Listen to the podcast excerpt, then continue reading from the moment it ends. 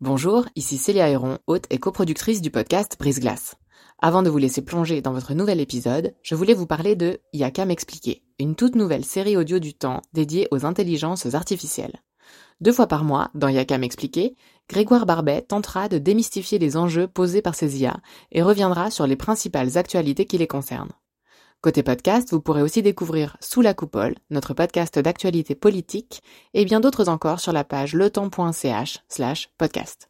J'en profite enfin pour vous dire que vous pourrez bénéficier de nombreuses offres d'abonnement au journal Le Temps, web et print, sur la page letemps.ch slash abonnement au pluriel. Bonne écoute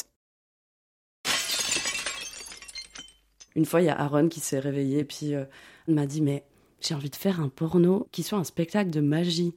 Est-ce qu'on pourrait pas faire un truc où la personne sort d'une boîte magique et il y a la magicienne ou le magicien, on savait pas encore à ce moment-là, qui allait lui pratiquer du sexe sur cette personne comme un magicien ou une magicienne?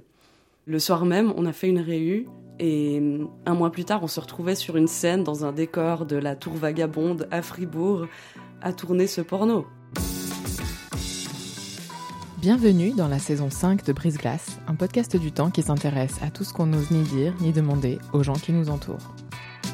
En 2023, rares sont celles et ceux qui n'ont jamais regardé de contenu pornographique, plus ou moins pixelisé, plus ou moins graphique, plus ou moins cliché. Mais comment décide-t-on un jour de produire, scénariser, voire jouer soi-même dans un film porno? Que se passe-t-il en coulisses? Comment en parler autour de soi, à ses amants, à ses parents? Julie, trentenaire romande, a fait ses premiers pas dans le milieu et voit en la pornographie un miroir sociétal plus subtil et politique qu'il n'y paraît. Elle raconte son parcours décomplexé au micro de Brise-Glace. Je m'appelle Julie, j'ai 30 ans et euh, je viens euh, d'un petit village fribourgeois qui s'appelle Courtamment.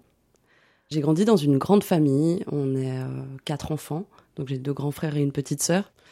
Moi, j'ai été beaucoup influencée par euh, mes deux grands frères, par leur centre d'intérêt. On faisait beaucoup de sport. Je mettais euh, leurs habits, je mettais leurs casquettes à l'envers et puis leurs euh, grands t-shirts. J'aimais bien prendre l'exemple de mes grands frères. J'aimais bien suivre un peu leurs pas. Puis j'avais des parents en fait qui nous laissaient faire tout ça, quoi, qui étaient très doux par rapport à ça. Surtout ma maman, avec elle j'ai appris ce que c'était l'amour inconditionnel. Elle donnait tout à ses enfants et je crois que j'ai appris la douceur avec elle et l'acceptation.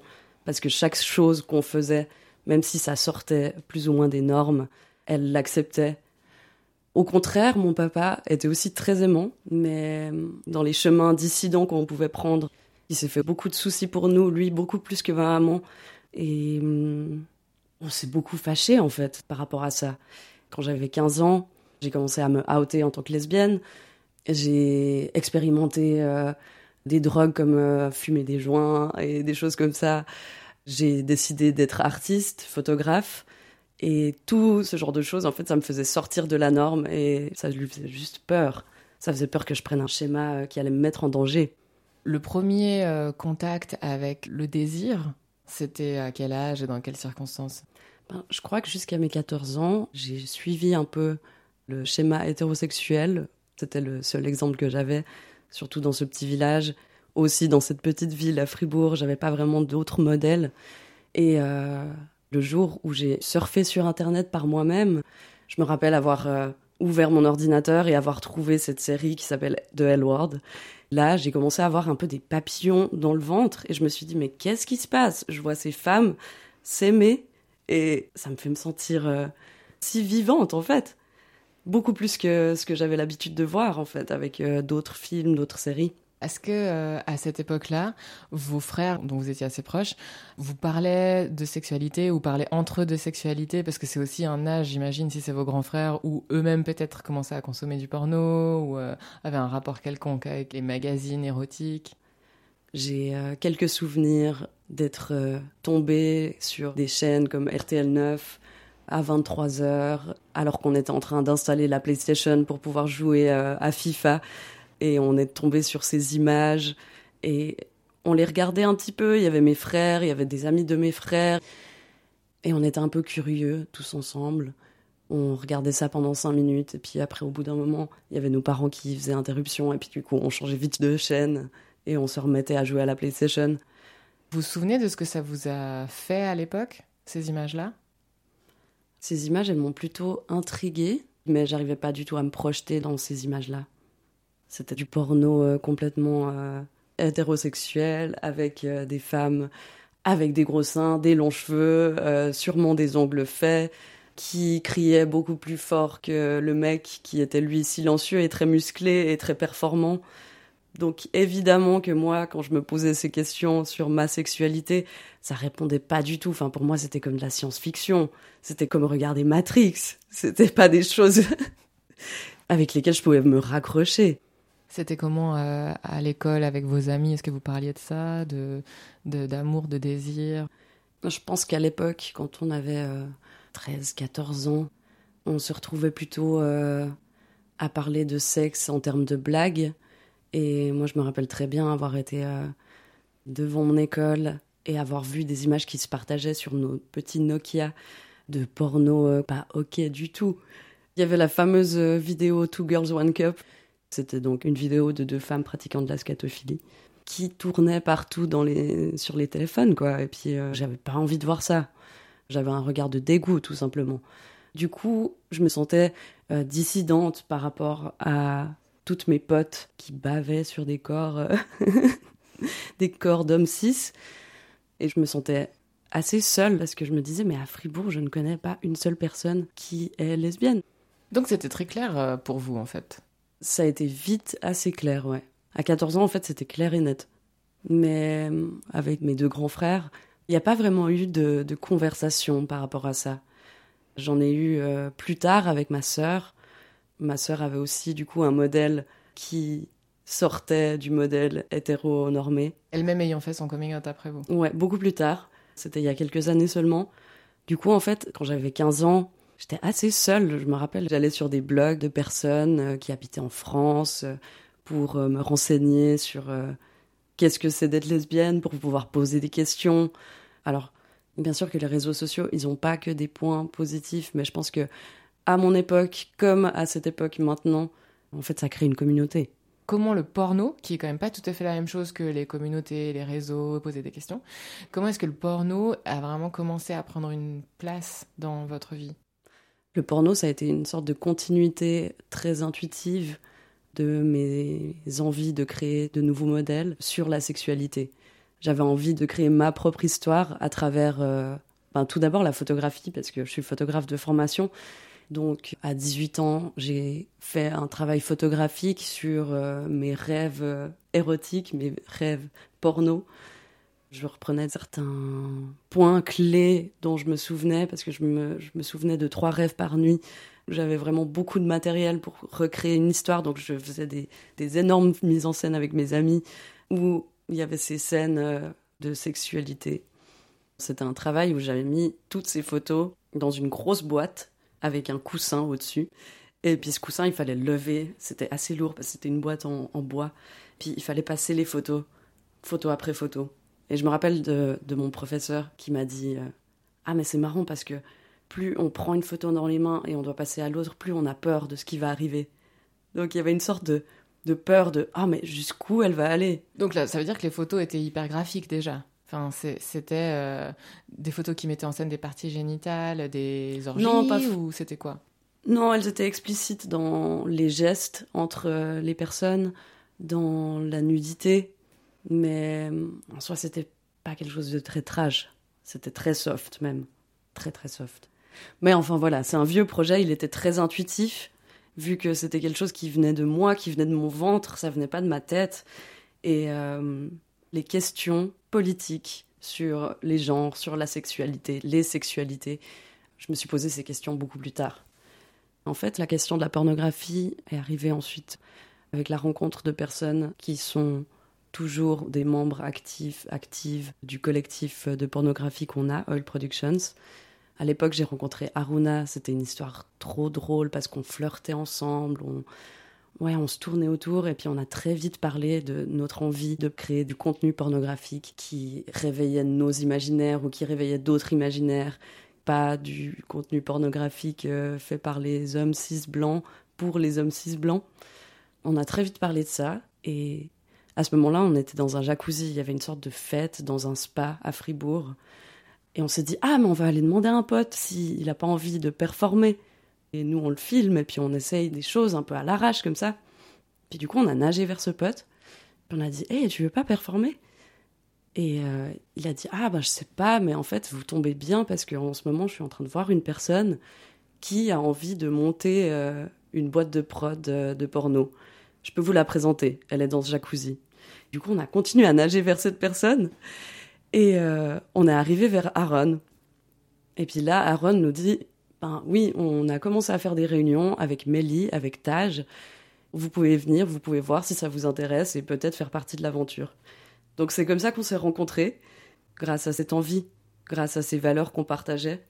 Et ce qui par la suite a créé une, une famille choisie, enfin que j'ai dans mon cœur euh, si fort en ce moment et pour toujours, je pense.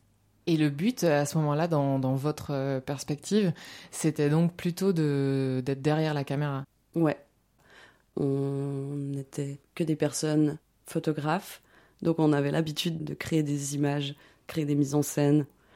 On aurait pu dire qu'on faisait des créations artistiques euh, traitant des genres et des sexualités, mais non, on avait envie de parler du porno pour que les personnes puissent détacher cette image du porno mainstream et se dire Ah, mais en fait, le porno, c'est un outil, c'est un médium, mais il peut ressembler à un tas de choses. Comment est-ce que ça a concrètement euh, commencé, ces productions?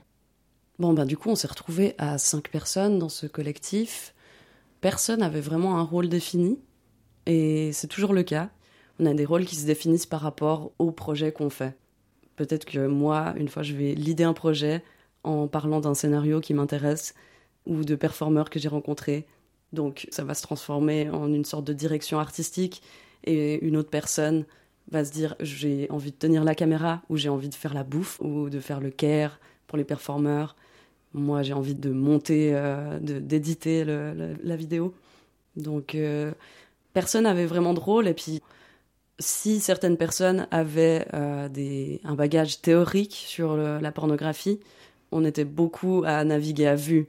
Moi, je me sentais vraiment comme un bébé dans ce domaine, dans le sens où ça venait de nouveau du ventre, mais j'en savais pas plus que les autres personnes. Et c'est quoi le premier projet dans lequel vous avez été impliqué? C'était un projet où Mélie, qui était partie euh, faire son master d'anthropologie à Berlin sur le porno queer, avait rencontré euh, des personnes sur place. Donc ces personnes, elles sont venues en faisant du stop depuis Berlin pour euh, venir performer. On avait une sorte d'énorme appartement qui était en train de se faire vider. On a pu l'utiliser pour un week-end. Et à ce moment-là, on n'avait pas vraiment d'idées précises de scénario on avait ces deux personnes qui pratiquaient du BDSM et je crois qu'on avait surtout envie de documenter leurs pratiques. Du coup, on s'est retrouvés un peu dans cet appartement à réfléchir ensemble qu'est-ce qu'on pouvait faire, qu'est-ce qu'on allait montrer. Et il n'y avait pas non plus d'hierarchie entre les performeuses et puis nous-mêmes. Donc on communiquait tout le temps avec euh, les performeuses. Ah, mais on pourrait faire ça, on pourrait créer une sorte de shibari un peu distordu. Ou... Shibari, pour euh, celles et ceux qui ne savent pas ce que c'est c'est la pratique BDSM qu'on fait avec, euh, en s'attachant, en se contraignant avec des cordes. Normalement, il y a une personne qui est attachée et une personne qui attache. On a fait un jeu où les deux personnes s'attachaient entre elles et se contraignaient entre elles. C'était des expérimentations, c'était en fait un terrain pour tester des nouvelles choses. Mais euh, c'était drôle parce qu'on se regardait des fois avec les membres du collectif, puis on était là, mais mince, ça nous a hyper excitée. Est-ce que c'est ok en tant que réalisatrice de porno d'être excitée par ces images ou est-ce que c'est justement pas éthique? Parce que on avait ce label éthique. On voulait faire du porno éthique. Donc euh, est-ce que c'est éthique ou non de ressentir quelque chose? Qu'est-ce qui a suivi après ce, premier film? Ensuite, je crois que la synergie de groupe nous a mis en confiance. On s'est retrouvés vraiment dans ce collectif avec une famille choisie où on pouvait se retrouver dans un salon à parler de tous nos désirs, nos désirs de production, nos désirs aussi personnels et comment on pouvait les, réaliser. Mais c'est incroyable parce que il y a une personne qui peut avoir une idée complètement absurde et les autres vont être là. Ok, on suit et on trouve des solutions pour pouvoir faire ça. Une fois, il y a Aaron qui s'est réveillé et puis euh, m'a dit mais j'ai envie de faire un porno qui soit un spectacle de magie. Est-ce qu'on pourrait pas faire un truc où la personne sort d'une boîte magique et il y a la magicienne ou le magicien, on ne savait pas encore à ce moment-là, qui allait lui pratiquer du sexe sur cette personne comme un magicien ou une magicienne. Le soir même, on a fait une réu et un mois plus tard, on se retrouvait sur une scène dans un décor de la Tour Vagabonde à Fribourg à tourner ce porno. Et pour financer ce porno, on s'est dit qu'on faisait une fête de soutien. Donc, on s'est posé la question, mais quelle performance on peut bien faire euh, là-bas? Et en fait, il y avait Melly qui avait très envie de performer euh, dans le film en tant que pianiste. Et euh, elle avait envie d'avoir des ongles avec des cheveux, des énormes cheveux comme ça. Donc, dans la fête de soutien, on a fini par faire une performance où on coupait les cheveux d'un pote pendant qu'il était en train de rapper sur de la musique d'une autre pote. Et on a récupéré ses cheveux pour pouvoir faire ces ongles magiques de la pianiste euh, du spectacle de magie. Et moi, quand je filmais ces scènes, je me disais, mais quelle vie on mène quand même. Il y a une magicienne qui est en train de faire du sexe à son partenaire qui sort d'une boîte magique. Et là, on avait aussi une personne qui faisait de, la danse burlesque et Melly qui faisait du piano avec ses énormes ongles. Et je me suis dit, mais c'est super intéressant parce qu'en fait, la société nous traite de freaks, de bizarres, d'étranges. C'est ça aussi le mot queer. Et là, on leur sert sur un plateau, mais vraiment genre l'étrange de l'étrange. Donc l'absurdité ultime. Comme si vous avez envie de ça, vous pensez qu'on est comme ça, ben on est encore pire. Et cet exemple du spectacle de magie, je crois qu'il représente assez bien vers où on, tend. Parce que là, il y a Aaron qui a fait un film à Buenos Aires avec une sorte de nouveau oil à Buenos Aires. Il y a une sorte de bras qui est né. Et le film, enfin, c'est du sexe avec des aliens, avec des tentacules. Et puis, ça part aussi dans tous les sens. Il nous est arrivé aussi de faire des scénarios beaucoup plus simples où c'était un duo, c'était deux personnes qui faisaient du sexe dans un espace sombre où il y avait vraiment le focus sur le corps, la peau, les regards et surtout en fait la connexion qu'il y avait entre ces personnes. Donc euh, c'est aussi trop beau de pouvoir passer d'un setting complètement euh, absurde et puis onirique et aussi de pouvoir montrer un setting où il n'y a que deux corps, un fond noir et rien d'autre. Après, c'est du jeu qu'on fait avec la caméra, qu'on fait avec euh, des effets, parce qu'on aime bien avoir cette touche aussi expérimentale. Comment est-ce que vous choisissez euh, les images que vous allez garder? En fait, l'important pour nous, c'est de montrer vraiment euh, ce spectre large de qu'est-ce que peut être la sexualité. Pour nous, c'est aussi important de pouvoir montrer la sexualité à travers autre chose que des parties génitales. On peut être excité par les regards qui s'échangent durant la performance, par un toucher sur le bras autant qu'un toucher sur une vulve. Des fois, c'est très excitant. Donc, bien sûr, on est derrière la caméra, on est en train de penser au point de vue, on est en train de penser à la mise au point, quel est le cadrage, mais on a quand même au fond de nous un truc où on se dit waouh, les images elles sont super belles et c'est super excitant. Et physiquement, c'est il y a des choses intenses qui se créent. Il y a des moments de sexe où les performeurs peuvent partir un peu en transe. Bien sûr qu'on sait toujours qu'on est dans un setting euh, de, de film, mais euh, il y a quand même des choses qui se passent dans notre corps, dans l'intérieur de notre corps. Donc il y a tout le temps un aller-retour entre ah mais en fait on est en train de faire un film, mais en fait ces sensations là que je ressens dans mon corps, elles sont réelles. Mais après, il y a toujours une discussion entre les performeurs et nous qui avons un scénario de base. Moi, souvent, je pense à un décor. Je pense à une certaine dynamique entre les performeuses. Et après, pour les gestes précis, pour les pratiques sexuelles, ça sera plus une discussion qu'on va faire avec les performeuses. Comment est-ce que vous trouvez les personnes qui performent euh, dans les films? Je parle là en dehors du cercle euh, restreint de votre formation à vous. Alors, ça nous est arrivé de passer des annonces par rapport à un certain scénario. Ça nous est arrivé de rencontrer des gens, de parler de ce scénario. Moi, quand je suis partie à Berlin dans ma, faire ma résidence artistique, bon, à Berlin, il y a un réseau queer et de porno queer qui est énorme. Ici en Europe, c'est un peu la niche pour ça. Et puis, euh, quand on dit dans la rue qu'on fait du porno, en tout cas dans la bulle dans laquelle je suis, c'est totalement normal. Il n'y a pas de surprise. Et du coup, il y a aussi un réseau assez intense sur Internet de personnes queer et j'avais utilisé une application de rencontre qui s'appelle Lex pour poster un petit billet en disant et j'ai envie de tourner un porno euh, expérimental. Est-ce qu'il y a des personnes qui sont intéressées à y participer? Et j'ai trouvé deux performeuses sur trois performeuses à travers ce réseau social. Comment est-ce qu'on crée un environnement où les, les, personnes qui parfois se rencontrent pour la première fois sur le lieu du film se sentent bien? Bon, alors en tout premier, les personnes se rencontrent jamais pour la première fois sur le lieu du film. Nous, si on a un casting de deux, trois personnes qui ne se connaissent pas, on va de toute façon faire des réunions avant, et puis des rencontres, et puis voir si ça match en fait. Puis c'est drôle, on se retrouve quand même autour d'une table, en train de discuter euh, des pratiques de chacun chacune, et parler de ah oui, alors euh, moi j'aime pas euh, la sodomie, j'aime pas de l'anal, ou si, moi j'adore ça. Enfin, il y a des discussions comme ça qui se retrouvent dans un café autour d'une table, et c'est quand même assez drôle comme situation.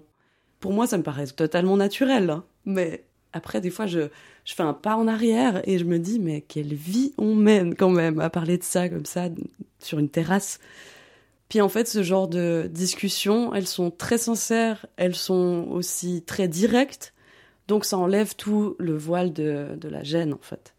Sur le lieu du tournage, le jour du tournage, il n'y a plus personne qui est gêné.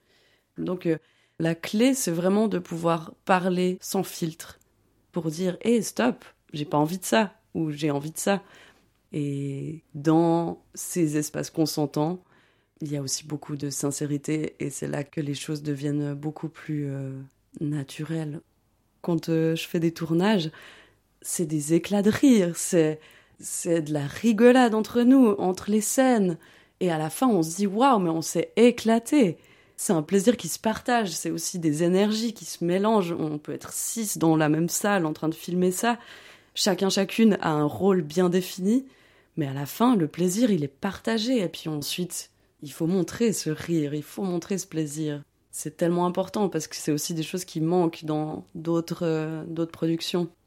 Est-ce qu'il y a des situations dans lesquelles euh, vous vous êtes retrouvé que le, public vraiment n'imagine pas du tout, un peu dans les coulisses de ce genre de production?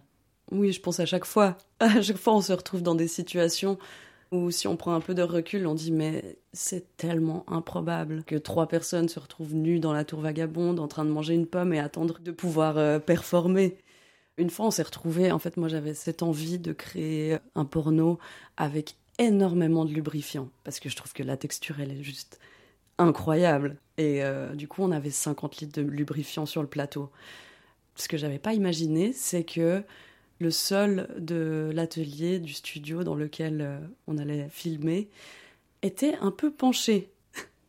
Donc, euh, à chaque fois que les trois performeurs étaient un peu plus emportés par ce sexe et puis s'oubliaient un petit peu plus, ben, elle commençait à glisser hors du cadre Et nous, dans ces 50 euh, litres de lube, on devait les rattraper. Donc il y avait une personne qui avait encore sa main dans la vulve de l'autre, dans le vagin de l'autre. Et nous, on a dû rattraper le pied de l'autre performeuse pour pouvoir les ramener au centre euh, de la scène. Donc voilà, ce genre de situations sont assez absurdes de temps en temps. Est-ce qu'il y a eu un moment, une peur que vous soyez à l'écran? Parce que c'est aussi une chose d'être euh, derrière la caméra et puis de participer à un projet artistique, mais c'est une autre chose que d'être visible à l'écran ou sur Internet euh, dans une mise en scène pornographique, quelle qu'elle soit. C'était pas du tout une peur. C'était plutôt une curiosité, une envie de pouvoir inverser les rôles et performer. On l'a fait une fois avec euh, des membres du collectif. On s'est filmé un peu entre nous. On était quatre personnes qui avions déjà, à titre personnel, fait du sexe ensemble. Du coup, on s'est dit, mais c'était génial comme expérience. On n'a qu'à refaire ça et puis juste prendre des caméras, puis on se filme. Donc euh, ça, c'est arrivé très vite, cette envie de créer aussi avec nos corps. C'était important et c'est toujours important pour moi de pouvoir expérimenter aussi la vulnérabilité dans laquelle on se trouve quand on est en face d'une caméra. On est beaucoup plus vulnérable habillé ou non, en train de faire du sexe ou non, quand on est devant une caméra.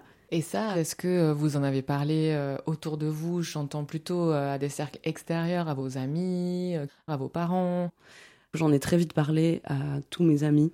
Après, c'est vrai que je m'entoure de personnes capables de comprendre mes valeurs et mes pratiques. Donc j'en ai très vite parlé. Mais c'est clair qu'au niveau de la famille, j'avais un peu plus d'appréhension. Pour mon papa, j'ai attendu très très longtemps avant de lui dire. Pour ma maman, j'ai pu lui, en parler beaucoup plus vite parce que avec Oil, on a eu très vite une très grande médiatisation. Il y avait des infos qui allaient sortir dans les journaux ou bien à la télé ou à la radio. Donc euh, je préférais que ça soit sa fille qui lui en parle plutôt que un une journaliste qu'elle ne connaissait pas. Donc euh, on en a parlé. Je crois qu'on était bêtement en train de cuisiner chez elle et j'ai commencé à lui expliquer ce que je faisais. J'ai pas senti de jugement de sa part, mais de l'incompréhension, oui, de la curiosité aussi. Elle me disait, mais ok, vous faites du porno autrement, mais moi je me pose la question, pourquoi le porno doit exister? Moi j'ai jamais regardé de porno à l'époque. Donc euh, il fallait lui expliquer que le porno en soi, il est aussi éducatif. Parce que, en fait, qu'on ait 18 ans, qu'on ait 14 ans, qu'on ait 12 ans, on va se retrouver sur Internet et ces images vont éduquer notre pensée. Donc il y a des moyens de pouvoir changer ça et montrer d'autres façons de faire du sexe. Et euh, en octobre dernier, elle est venue au Rex à Fribourg pour voir la présentation du documentaire que Patrick Muroni a fait sur nous. Et à nous applaudir et puis à faire des photos comme ça pendant que je parlais. Donc euh, c'est beau de voir cette évolution aussi de sa part et elle me l'a dit aussi que maintenant elle comprend pourquoi je, je fais ça et quand je lui explique c'est limpide. Après elle est à un stade où elle peut pas l'expliquer plus loin à ses cercles d'amis. Elle le comprend mais elle n'arrive pas vraiment à l'emmagasiner j'ai l'impression. Mais c'est tout un chemin et c'est un chemin, enfin je suis tellement fière d'elle, la façon dont elle évolue par rapport à ça. Alors avec mon père, c'était différent parce qu'il n'avait pas conscience que je faisais ça. Donc euh, c'était même pas un sujet en fait. Vous avez demandé à votre mère de ne pas en parler à votre père? Ils étaient séparés à ce moment-là, donc ils n'avaient pas vraiment de place pour parler de ce genre de choses. Pour mon papa, euh, je lui ai dit euh, il y a très peu de temps, parce que avec ce documentaire que Patrick Muroni a fait sur nous, qui était financé par la RTS, ça nous a créé une sorte de légitimité où là j'ai osé en parler, mais plus en lui disant Hé, en fait, il euh, y a un documentaire qui sort sur euh, ce qu'on fait. Ça sort dans tous les cinémas, donc euh, tu peux aller au pâté, tu peux aller au Rex, voir ce qu'on fait. Donc c'est à ce moment-là que j'ai osé lui en parler. Et pour ce qui est de vos frères Mes frères, ils ont jamais trop compris, jamais trop cherché à comprendre. Ouais, ils parlent de ça plutôt en faisant des blagues. J'imagine que c'est aussi une pudeur parce que je suis leur petite sœur. Ils n'ont pas envie de voir, ils n'ont pas envie de savoir. Et du coup, ils ferment un peu par rapport à ça. C'est ok, on a chacun, chacune euh, nos chemins, et peut-être qu'une fois, on en, on en, parlera plus sérieusement. Pour l'instant, c'est pas le cas. Comment est-ce que vos proches, sachant que vous pouviez vous-même être sur l'image, ont réagi? Est-ce que ça a créé une quelconque différence, ou pour eux, c'était de toute façon la même chose? Alors ça dépend de quel proche on parle. Pour euh, mes amis, mon cercle, mes communautés. Et c'était totalement OK de me savoir euh, devant la caméra comme de me savoir derrière la caméra. Euh, pour ma famille, être devant la caméra, c'est pas encore un sujet. Vous leur avez pas dit? Non, par pudeur. Le film qu'on a fait aussi avec le collectif où on était devant la caméra, c'est aussi un film où on voit pas forcément nos visages, donc c'est aussi une certaine pudeur. Est-ce qu'il y a des gens qui parfois vraiment ont pu avoir des réactions qui euh, ont été blessantes Une fois, on a été invité pour créer un événement en Suisse. Du coup, on a invité des DJ, des performeurs, on a performé nous-mêmes, mais en fait, on s'est rendu compte quand on était sur place que malgré toute l'intention des organisateuristes euh, de vouloir un peu chambouler les codes, puis montrer justement d'autres façons d'appréhender les sexualités, les genres par euh, des performances et puis par euh, une sorte d'ambiance de fête. Bah, en arrivant là-bas, on s'est rendu compte qu'on était devant 15, 20, 30 mecs cis blancs qui nous pointait du doigt et puis on était en fait le, le freak show. Et ça, ça m'a beaucoup fragilisé. C'est assez intéressant parce que c'est à ce moment-là que j'ai réalisé à quel point c'était important d'avoir sa bulle, sa communauté. C'est important aussi de pouvoir sortir de ça et puis en parler au plus grand nombre pour que cette bulle peut-être puisse grandir et puisse devenir beaucoup plus organique que plein de bulles comme ça. Enfin, qu'on puisse cohabiter d'une manière euh, douce ensemble mais c'est pas toujours euh, donné. Et puis moi, ça m'a des fois beaucoup fatiguée. Moi, je me suis sentie aussi fragilisée par euh, certains moments où justement on se devait de faire le pont entre notre communauté et puis un peu le grand public. Et ce pont-là, c'est nous qui le faisons par des interventions, par des talks, par des euh, questions-réponses à la fin des films. Je me suis sentie très vite fragilisée par rapport à ça. Et c'est clair qu'il y a eu des réactions euh, horribles sur Internet euh, quand il y a des articles de journaux qui sortent. On a eu une critique, mais complètement absurde d'une personne suite à la sortie du documentaire. Et en fait, ces, ces choses, on essaye de les regarder avec douceur et en se disant que les personnes ne comprennent pas parce qu'elles savent pas, parce qu'elles connaissent pas, parce qu'elles ont peur en fin de compte. Elles ont peur que ça chamboule tout leur schéma hétéronormé ou normé. Et euh, des fois, il faut s'armer un peu contre ce genre de remarques. Et moi, j'essaie de le prendre avec humour. J'essaye aussi de pas trop les regarder et pas prêter beaucoup d'attention sur ce genre de remarques. Parce qu'il y a tellement plus d'attention à porter sur, sur le reste. Merci d'avoir écouté ce nouvel épisode de la cinquième saison de Brise Glace. Je suis Célia Héron. Cet épisode a été réalisé en collaboration avec Virginie Nussbaum et monté par Sylvie Comin. Pour découvrir tous les autres, rendez-vous sur la page letemps.ch slash podcast ou sur vos applications d'écoute. À dans 15 jours.